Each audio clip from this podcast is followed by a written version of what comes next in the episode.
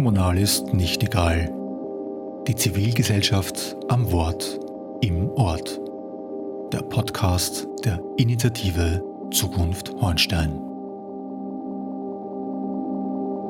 Geschätzte Hörerinnen, geschätzte Hörer, willkommen zu einer neuen Podcast-Ausgabe der Serie Im Ort am Wort. Heute haben wir das Thema Public Health vor dem Hintergrund der Covid-19-Situation und Krise.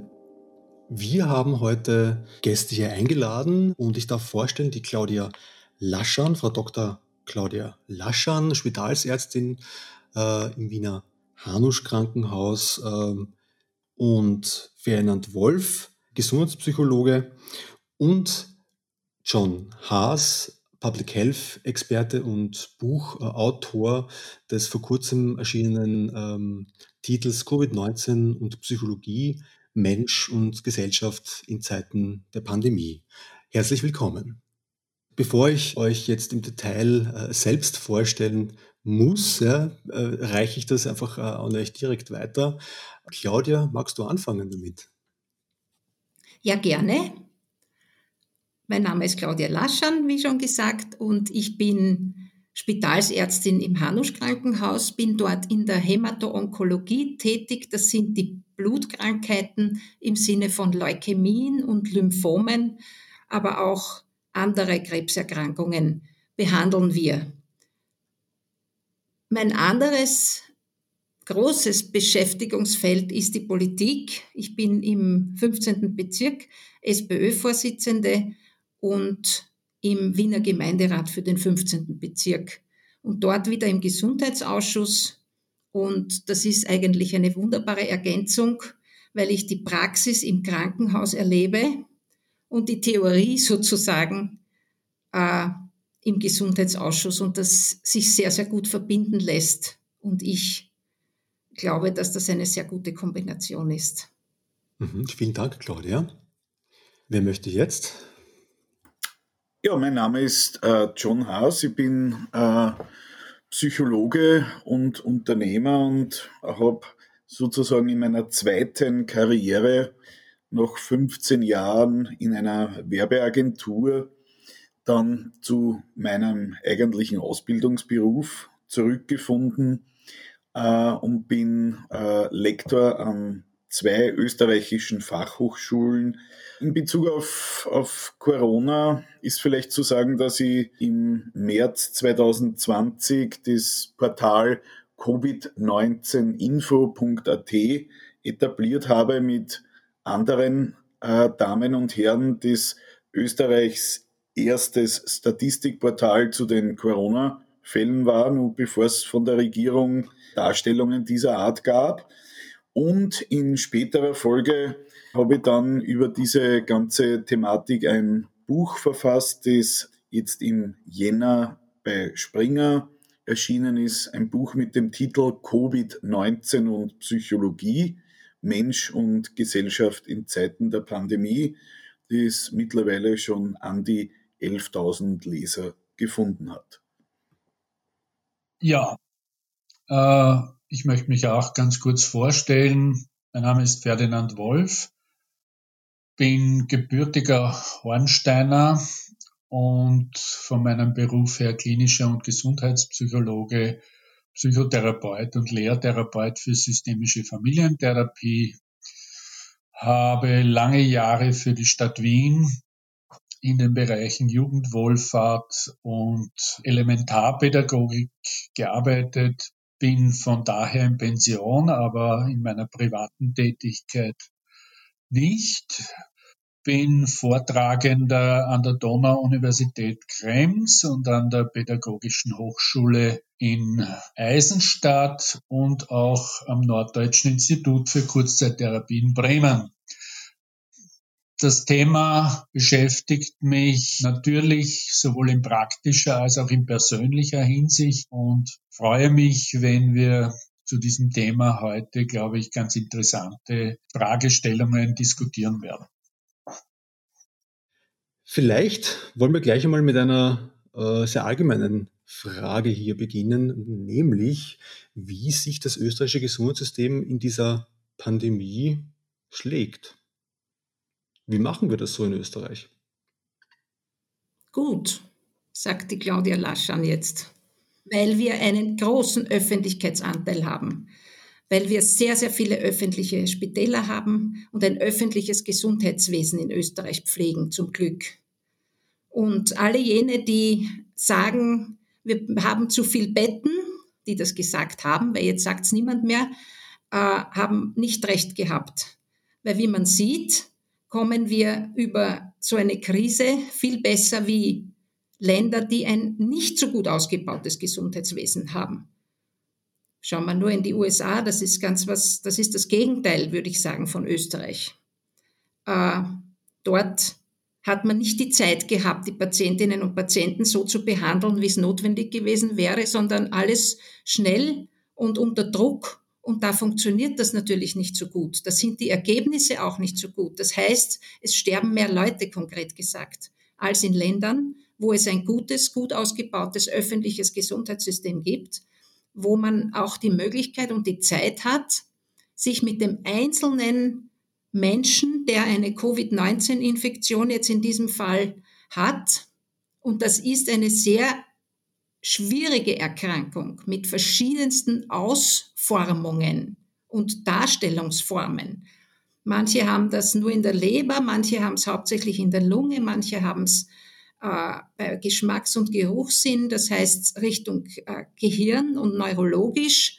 Und auf all das muss man reagieren. Und das ist umso schwieriger, als es sich um eine neue Krankheit handelt. Und es hat sich gezeigt, in Österreich, aber auch in Deutschland, dass ein gut ausgebautes Gesundheitswesen und viele Betten auf Intensivstationen und ausreichend äh, Betten auch in äh, Spezialstationen, also internen Stationen in diesem Fall, dass sich das wirklich auszahlt und dass das ein großer, großer Vorteil ist für die Patientinnen und Patienten. Mhm. Ähm, jetzt haben wir natürlich die Situation, dass wir schon einige Lockdowns hinter uns gebracht haben ja, als Gesellschaft. Ähm, seit heute gelten, also heute ist im Übrigen der, der 8. Februar, hier äh, nehmen wir das auf. Heute ähm, sind neue Regelungen in Kraft getreten wo man auch angesichts der Erfahrung, die ja mittlerweile besteht, ja so ein bisschen auch die Skepsis äh, vorhanden ist, ob denn das jetzt nicht schon wieder zu früh passiert, diese Lockerung, und ob es nicht in zwei, drei Wochen dann wieder zu einem kompletten Lockdown kommt. Letztlich ist es ja auch, glaube ich, eine Frage, wie es den Leuten damit im Allgemeinen geht. Ja, also nämlich auch die psychologische Komponente hat hier vermutlich eine, eine, eine noch größer werdende Relevanz, zumal ja eher die, die Gesundheit, die Betreuung, die Notfallbetreuung im letzten Jahr im Fokus stand, aber es mehren sich natürlich auch die, die Stimmen, die vor allem die psychologische Verfassung oder psychische Verfassung der Gesellschaft ähm, hier äh, auch thematisieren. Jon Haas, wie würdest du darauf reflektieren? Ohne dem Ferdinand sozusagen das Wasser abzugraben, ist, ist das Ganze ein systemischer Zusammenhang. Und äh, wenn die Claudia jetzt sagt, ja, okay, wir waren, sind gut ausgestattet aus medizinischer Sicht, dann pflichte ich hier dabei.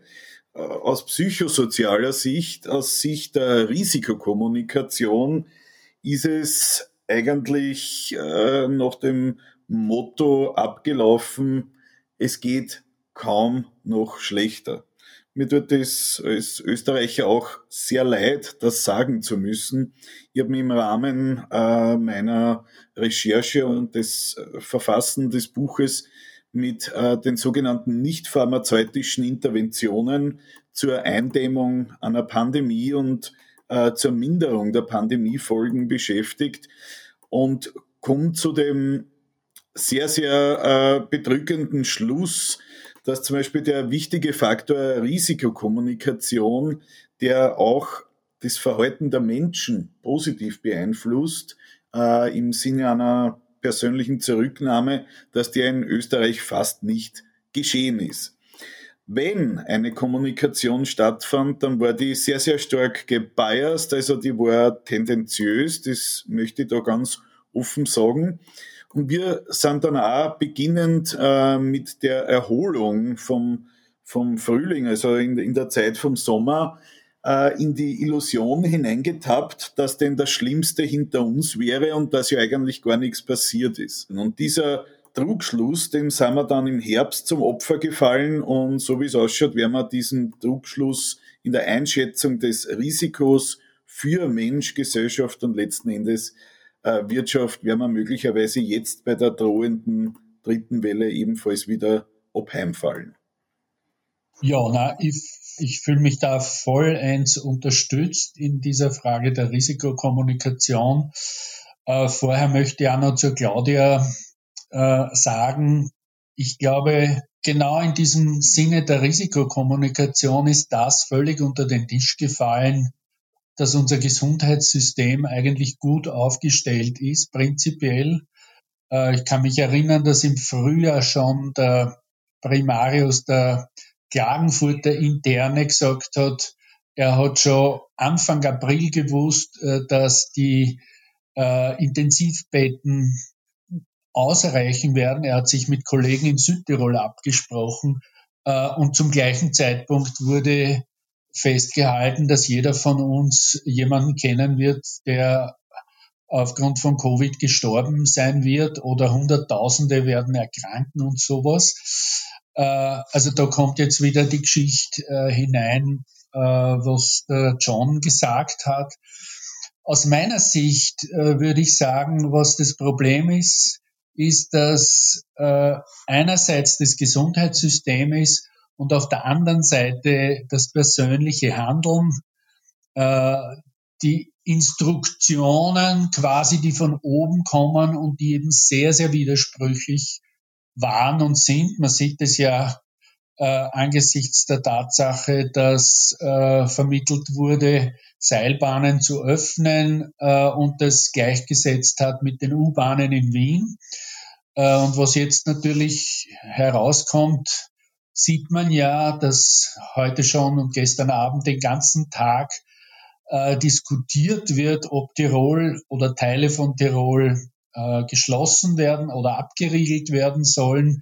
Und daran sieht man ja eigentlich, was diese Verunsicherung hervorruft, dass da nicht klar kommuniziert wird, äh, was Sache ist, dass zum Beispiel Virologen verunglimpft werden und äh, deren wissenschaftliche Meinung äh, sozusagen durchaus hinterfragenswert ist, aber mit welchen Argumenten diesen Leuten begegnet wird, ist schon bezeichnend, wenn da plötzlich Wirtschaftskämmerer auftreten und sagen und mit Drohungen äh, herumwerfen, so wie gestern Abend in der Zeit im Bild passiert, von Seiten des Tiroler Wirtschaftskammerpräsidenten. Das ist natürlich sehr kontraproduktiv, was äh, in Bezug auf die Maßnahmen äh, zur Eindämmung der Pandemie äh, zu sagen ist. Und was mir da jetzt einfällt, ist natürlich dieses Stichwort der Transparenz. Ja, also wie transparent soll, kann man, muss man, ja, das kann man jetzt gerne diskutieren, ähm, als österreichische Bundesregierung mit diesem ganzen äh, Thema hantieren und umgehen. Äh, und vor allem, weil es jetzt auch darum geht, offenbar, wenn man jetzt diese Medienberichte erfolgt, auch zu Tirol. Ja, wir, wir senden ja aus dem Burgenland ähm, als ein Bundesland, was äh, eine sehr, sehr geringe Fallzahl hat, schon die ganze Zeit über. Ähm, macht das irgendwas mit den Menschen im Land, von wegen, die einen die machen das nicht gescheit, die anderen halten sich besser dran. Sozusagen eine innerhalb unserer Gesellschaft ähm, eine Schieflage, die auch gefüllt wird und wo es auch zu Schuldzuweisungen kommt. Ist sowas spürbar? Ist so etwas in der, in der Psychologie äh, unseres Landes äh, mittlerweile stärker enthalten, eben auch aufgrund dieser, dieser langen Zeitdauer, dieser mittlerweile schon die, mit der wir zu tun haben, ähm, dass das einfach ähm, auch die Leute so ein bisschen auseinander dividiert? Also, wenn ich mich da zu Wort melden darf, definitiv. Äh, wobei man zwischen dem tatsächlichen Ausmaß und dem berichteten Ausmaß unterscheiden muss. Das ist einmal das eine. Äh, weil natürlich auch in der medialen Berichterstattung, was ich nicht, äh, Phänomene wie, weiß ich nicht, Fahrgast streitet mit Busfahrer wegen Maske und schlägt ihn nieder etc. Solche Geschichten werden gern geschrieben und gern gelesen. Da gibt's jetzt auch noch keine Zahlen dazu, keine belastbaren. Auf der anderen Seite, wenn man in die Studienlage weltweit hineinschaut, äh, merkt man schon, dass äh, das Dissenspotenzial, also äh, wie soll man sagen, also die Übereinstimmung, der Grad der Übereinstimmung in Bezug auf bestimmte Themen, in Bezug auf Covid immer größer wird mit Fortdauer der Pandemie. Das ist unter anderem auch gut zu beobachten, dass die Anzahl der Demonstrationen, die, sage ich mal, Zusammensetzung der an den Demonstrationen Beteiligten und die damit verbundenen Geschichten, die erzählt werden, jeder von uns erzählt Geschichten, ich meine das ganz wertfrei, äh, das ausdrücken. Die Frage ist die, werden wir nach dieser Krise geeinter, solidarischer oder bleibt dieser temporäre Spalt, der sich da momentan auftut, zurück? Meine Antwort ist, aktuell wissen wir es nicht. Aber vielleicht gibt es auch andere Player, und damit meine ich die politischen Entscheidungsträger, die vielleicht auch diesen Satz, wir wissen es nicht, äh, auch im Sinne einer verbesserten Risikokommunikation öfters in den Mund nehmen sollten. Weil was nämlich das Problem ist, wenn man immer sagt oder vorgibt zu wissen, was als nächstes passieren wird, ist, dass man sie möglicherweise öfters revidieren muss und das passiert ja letzten Endes ständig. Und die, das andere Phänomen ist die Erzeugung eines äh, Dauer, äh, Daueranspannungsklimas, also eines Klimas der dauernden Anspannung mit Ansagen, äh, wie zum Beispiel die nächsten Wochen werden entscheidend. Naja, das sind jetzt schon äh, seit Monaten, dass die nächsten Wochen entscheidend sind. Und ich sage eins, es ist jeder Moment letzten Endes entscheidend. Und, und das ist das Spannungsfeld, in dem wir stehen. Natürlich, Krise, äh, sage ich mal, Konflikte, Lagerbildung, alles in Ordnung. Äh, aber die große Frage, wie bleiben wir zurück, was lernen wir daraus, was machen wir dann damit?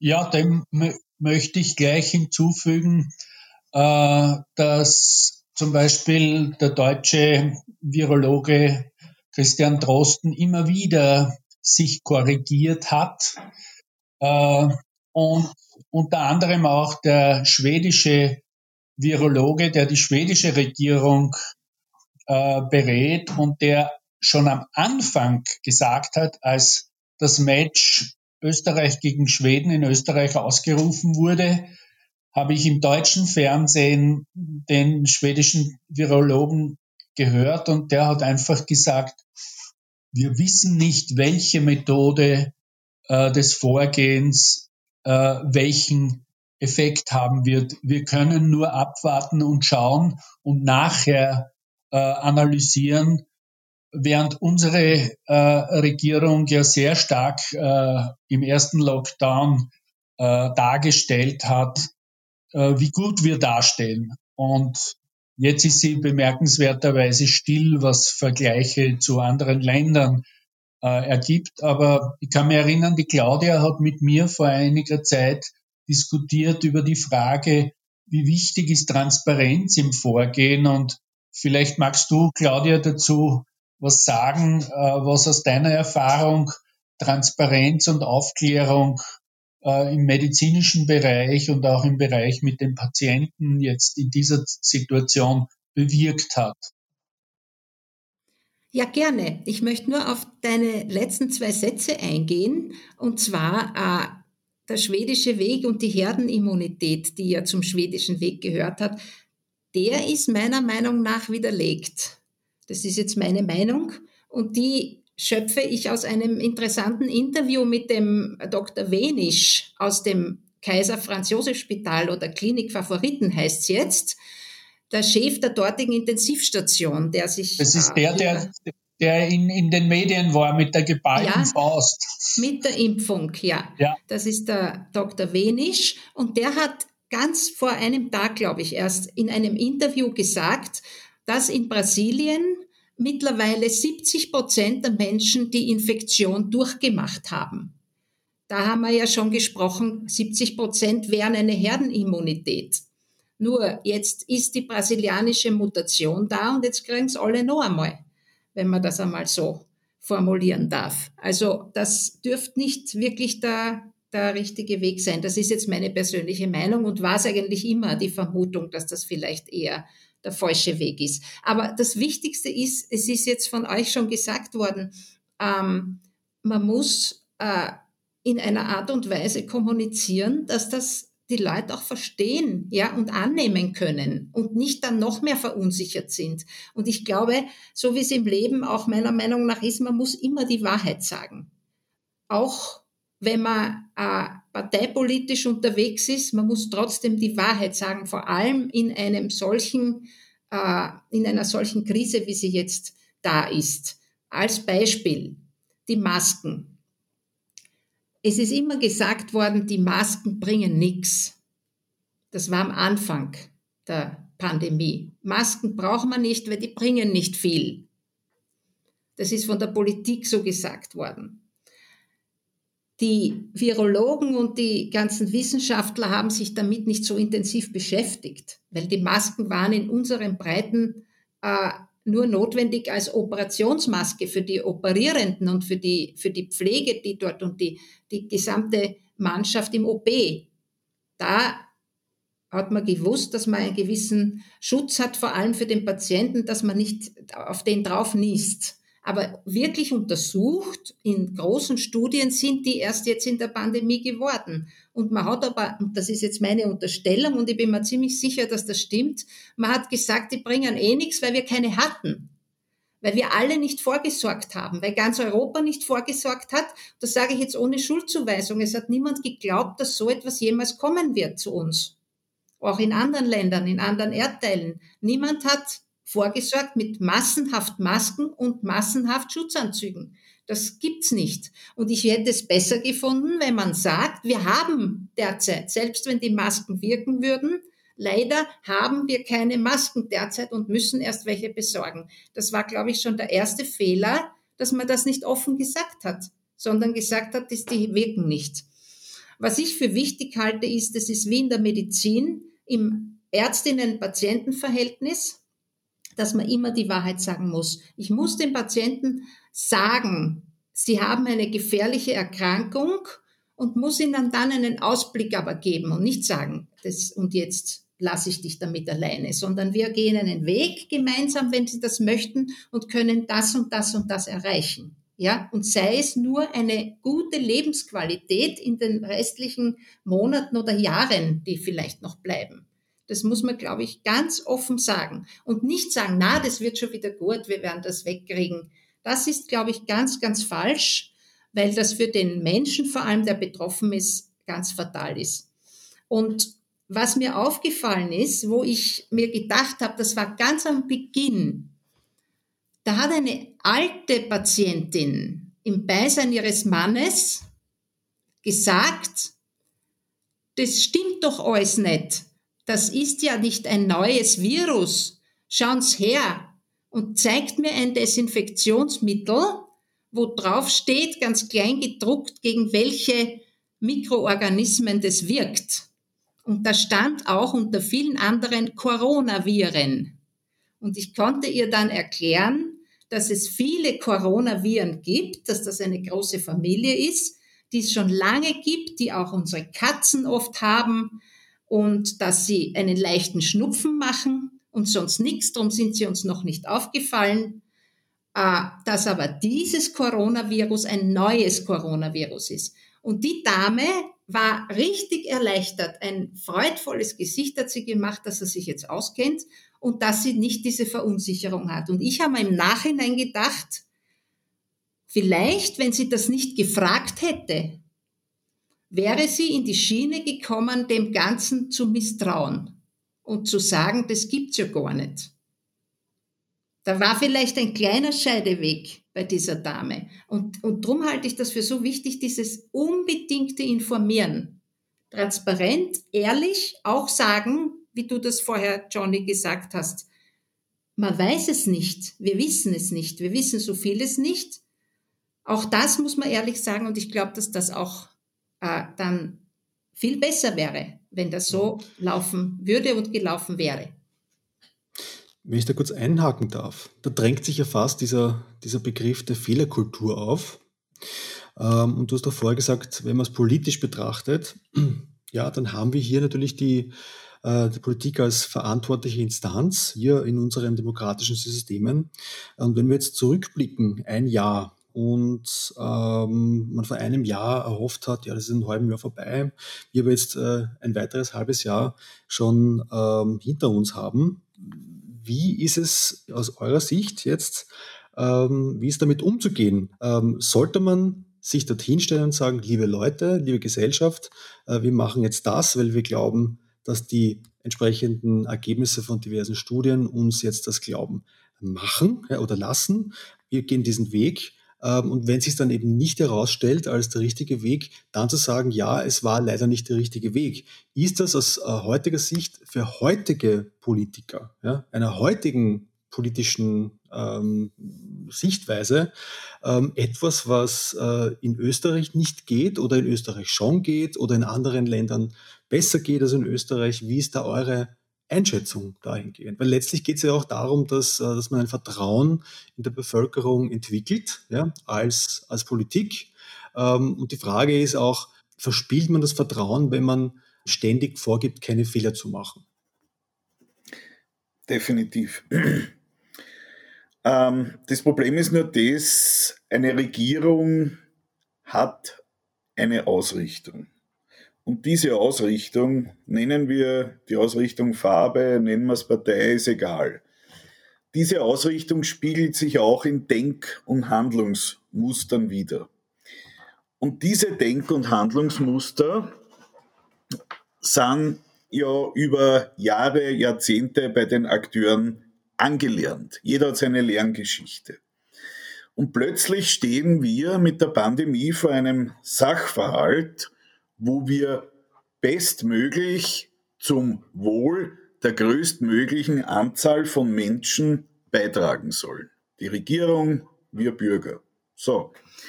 Da stellt sich dann die Frage, was ist denn äh, das bestmögliche Wohl? Und da haben sie ganz schnell zwei Lager herausgebildet. Das eine ist das Lager, schauen wir, dass möglichst wenig Menschen erkranken. Und das andere Lager hat sich zusammengesetzt aus, schauen wir, dass wir die Wirtschaft retten. Die haben lange Ping-Pong gespielt. Herausgekommen ist auch, wenn man die Studienlage in der Forschung anschaut, dass Wirtschaft aufrechtzuerhalten und menschliche Gesundheit aufrechtzuerhalten im Pandemiefalle keine Gegenspieler sind, sondern dass es da klar abgrenzbare und erfolgreiche Maßnahmen gibt, die sowohl den Menschen als auch äh, der Wirtschaft helfen. Jetzt sind wir aber in Österreich ein Jahr drinnen in diesem großen, grausamen Spiel, man möge mir den Ausdruck verzeihen, und äh, haben einiges an Bringschuld aufzuholen nämlich Lockdowns, die zu früh äh, aufgehoben werden, Maßnahmen, die zu lasch, zu langsam gesetzt werden. Das heißt, auch wenn die Akteure gewusst hätten, was denn die korrekten Maßnahmen sind, wird es immer schwerer, der aktuellen Entwicklung Herr zu werden. Was, was meine ich denn mit wirksamen Maßnahmen? Da meine ich Maßnahmen aus, aus dem Bereich der Risikokommunikation, aus der äh, evidenzbasierten Medizin. Und äh, vielleicht eine ganz, ganz kleine Kontrastierung zu der vorigen Aussage von der Claudia. Äh, man weiß schon eigentlich relativ genau, was bei Pandemien hilft oder geholfen hat, aber nur müsste man da in Vorleistung gehen und äh, auch die Versicherungsprämie zahlen, damit man die ganzen Vorbereitungen zu treffen, infrastruktureller Natur, äh, die im Pandemiefall ein rasches Handeln ermöglichen. Ja, also ich denke, da ist vieles drinnen, wobei für mich natürlich jetzt die österreichische Situation sich eigentlich so darstellt, dass da auf der einen Seite die Regierenden sind, auf der anderen Seite die Opposition und Äh, auf der dritten Seite natürlich das Publikum, äh, die Menschen, die betroffen sind, sei es äh, durch ihre wirtschaftliche Existenz, aber auch durch, durch die Krankheit natürlich. Und da habe ich den Eindruck, dass gerade in Österreich, wenn man das im Vergleich zu Deutschland hernimmt, eine, eine Dynamik praktiziert wird, die für mich so ausschaut, dass der Bundeskanzler es sich herausnimmt, plötzlich irgendwelche Dinge aus dem Hut zu zaubern. Der Herr Gesundheitsminister, der die Dinge umsetzen sollte. Und dann der Herr Innenminister, der die Kontrolle über all diese Dinge sich äh, vereinnahmen will. Und wenn man, wenn man dieses Wechselspiel anschaut, es wird ja auch vom sogenannten Virologenquartett gesprochen, weil da immer noch ein Vierter dabei steht, dann ist das leider nicht sehr äh, aus meiner Sicht beruhigend für die Öffentlichkeit, weil man sieht, die unangenehmen Dinge, da hält sich der Bundeskanzler zurück, die lässt er entweder den Gesundheitsminister abhandeln oder den äh, Innenminister und fallweise auch den Herrn Vizekanzler, der ja jetzt auch noch Vertretung ist. Und die einfache Bevölkerung, unter Anführungszeichen, beginnt sich zu fragen, na ja, was ist da jetzt wirklich richtig? Und ich denke, die Schwierigkeit in dem Ganzen ist, und da möchte ich anschließen an das, was der John zuletzt gesagt hat und auch die Claudia, dass das alles in den Hintergrund tritt vor der Selbstdarstellung, was ich völlig fatal finde. Weil wenn ich mir anschaue, dass die Frau Merkel, über die man sicher auch streiten kann, sagt, äh, schon am Anfang die Pandemie und all die damit verbundenen Maßnahmen sind eine Zumutung für die Demokratie, äh, sowas habe ich hier noch nicht gehört, hierzulande. Und das sagt ja auch einiges über das Verständnis dessen, äh, was äh, hier in diesem Lande auf der politischen Ebene sich abspielt. Die Handlungsebene dann, kann ich ein Beispiel für heute nennen, die schaut dann so aus, ich wollte mich, nachdem gestern im Internet und auch in den Nachrichten verlautbart wurde, dass man nunmehr auch gratis Covid-Tests an den Apotheken oder an bestimmten Apotheken äh, vornehmen lassen kann, dass ich heute eine Apotheke angerufen habe und die Apothekerin völlig verzweifelt war und gesagt hat, wann wollen Sie sich testen lassen?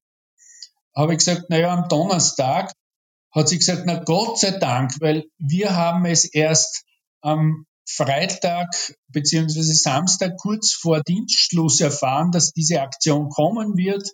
Und heute in der Früh weiß der Großhandel noch gar nichts von diesen Tests, die an den Apotheken stattfinden sollen. Also da äh, offenbart sich für den äh, Normalverbraucher und die Normalverbraucherin etwas, wo Ankündigungen gemacht werden, bevor noch sämtliche Planungen vorhanden sind und bevor man diese Ankündigung so machen kann, dass man sagen kann, okay, das trifft jetzt zu und ich kann das machen.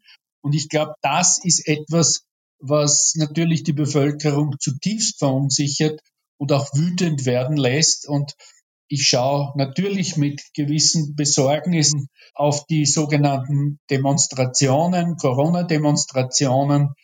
Und mich wundert es nicht, dass da äh, das auch von einem bestimmten Lager jetzt instrumentalisiert wird. Aber äh, verwundern tut es mich nicht, dass da jetzt äh, vermehrt Unmut und Unzufriedenheit, die eigentlich zugrunde liegende Unsicherheit zu kaschieren beginnt.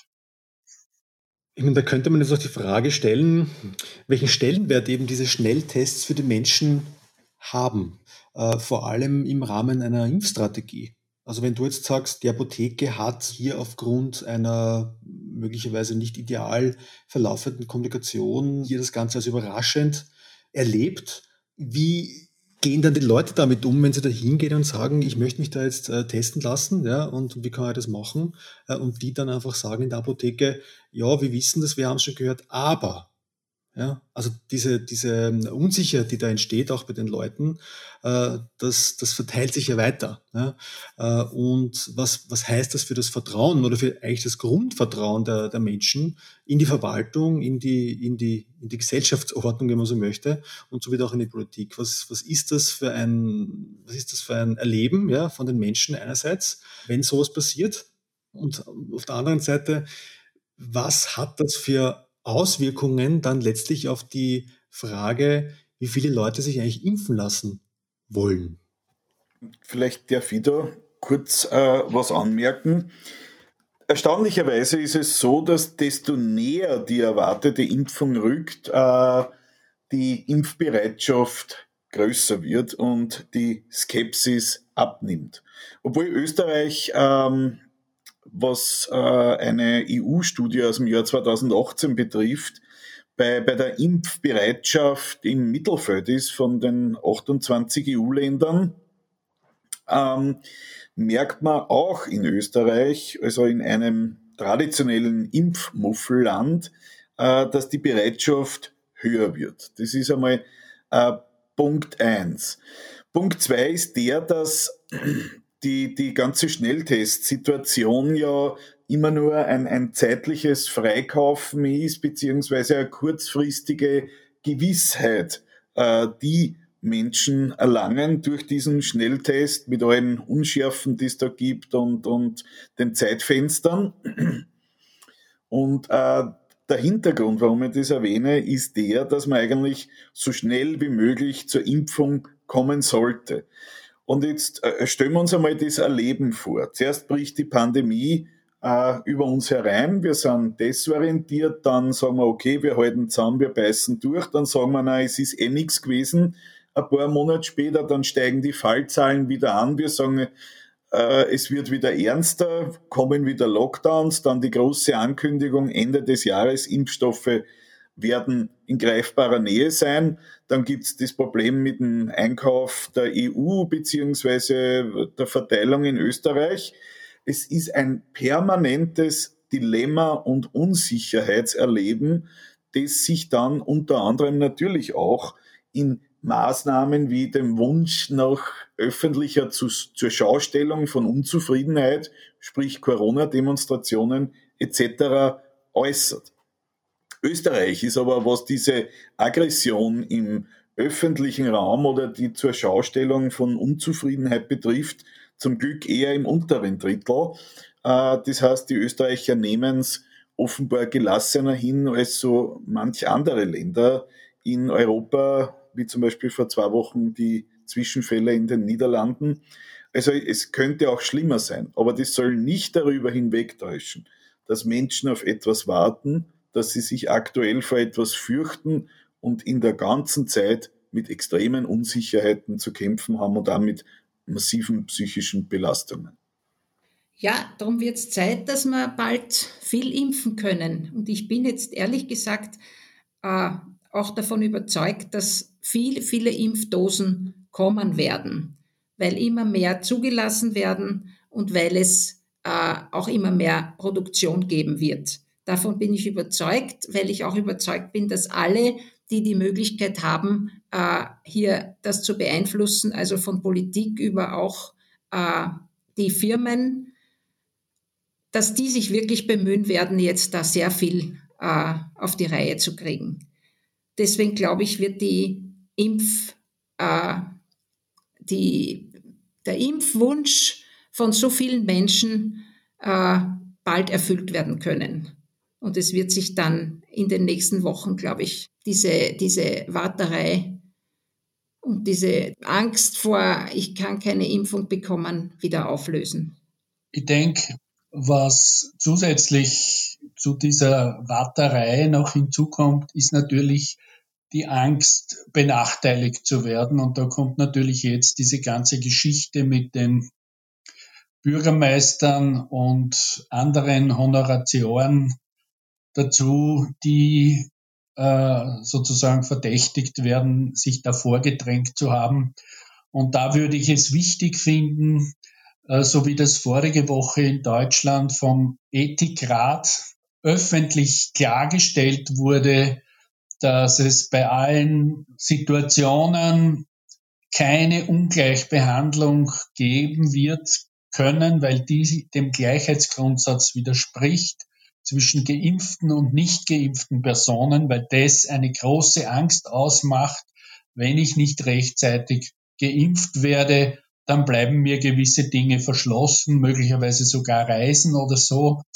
Und ich glaube, da wäre es auch wichtig, wenn der österreichische Ethikrat auch seine Stimme erheben würde und gewisse Klarstellungen von sich geben würde, damit klar ist, jeder kriegt seine Impfung und keiner wird benachteiligt, wenn er später drankommt. Mir ist aufgefallen, dass im Spitalsalltag alle, die in, bei mir in der Ambulanz sitzen, und zwar alle in der letzten Zeit, fragen, darf ich mich impfen lassen? Weil ja unsere Patienten natürlich Krebserkrankungen haben oder in ihrer Vorgeschichte Krebserkrankungen haben oder Leukämie-Erkrankungen. Und es fragen alle und es wollen alle und freuen sich alle, wenn ich ihnen sagen kann, natürlich, bitte melden Sie sich an und wir wissen zwar noch nicht, wie das genau organisiert wird. Vielleicht können wir das über das Krankenhaus organisieren, dass unsere Patienten hier extra geimpft werden. Äh, das könnte ja sein. Das wäre zum Beispiel eine gute Idee, wenn das die Spitäler machen würden. Äh, vielleicht kommt das noch. Aber ich will damit sagen, dass so viele Menschen äh, einen, einen großen Wunsch nach dieser Impfung haben, obwohl sie auch wissen, dass die nicht hundertprozentig jetzt bei ihnen vielleicht wirkt, weil das Immunsystem ja nicht so gut ausgeprägt ist bei manchen Erkrankungen wie bei gesunden Menschen. Trotzdem diese große, große Impfbereitschaft. Mhm. Ja, vielen Dank. Wir kommen schon langsam zum Ende. Ähm, vielleicht wollen wir dieses Ende noch äh, ausfüllen mit einer letzten Runde. Ja? Gibt es äh, etwas, was äh, ihr den Hörerinnen und Hörern nochmal hinterlassen wollt, was auch immer das sein mag?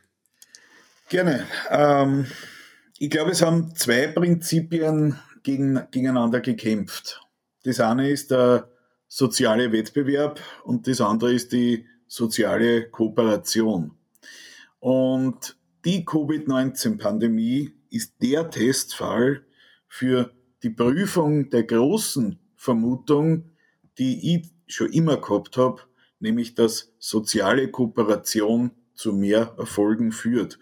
Und so wie es ausschaut, ist es auch aus Sicht der Forschung bestätigt. Also kooperieren ist besser als im Wettkampf zueinander stehen. Mhm. Das spricht für eine Zusammenarbeit, äh, wenn man es jetzt politisch betrachtet, der regierenden Parteien mit den Oppositionsparteien. Ne? Auch, ja. Mhm. Ja, sehe ich auch so. Gut, wenn jetzt nichts mehr kommen sollte, dann bedanke ich mich recht herzlich für dieses Gespräch. Ja.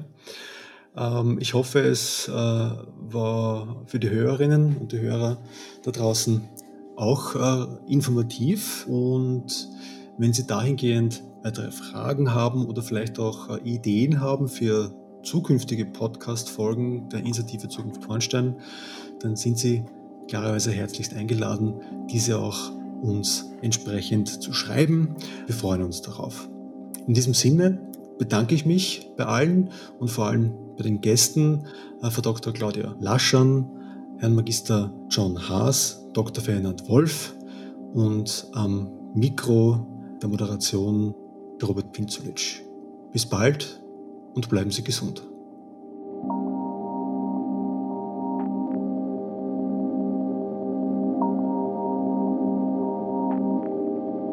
Weiterführende Informationen zur Initiative Zukunft Hornstein finden Sie im Internet unter www.zukunft-hornstein.at.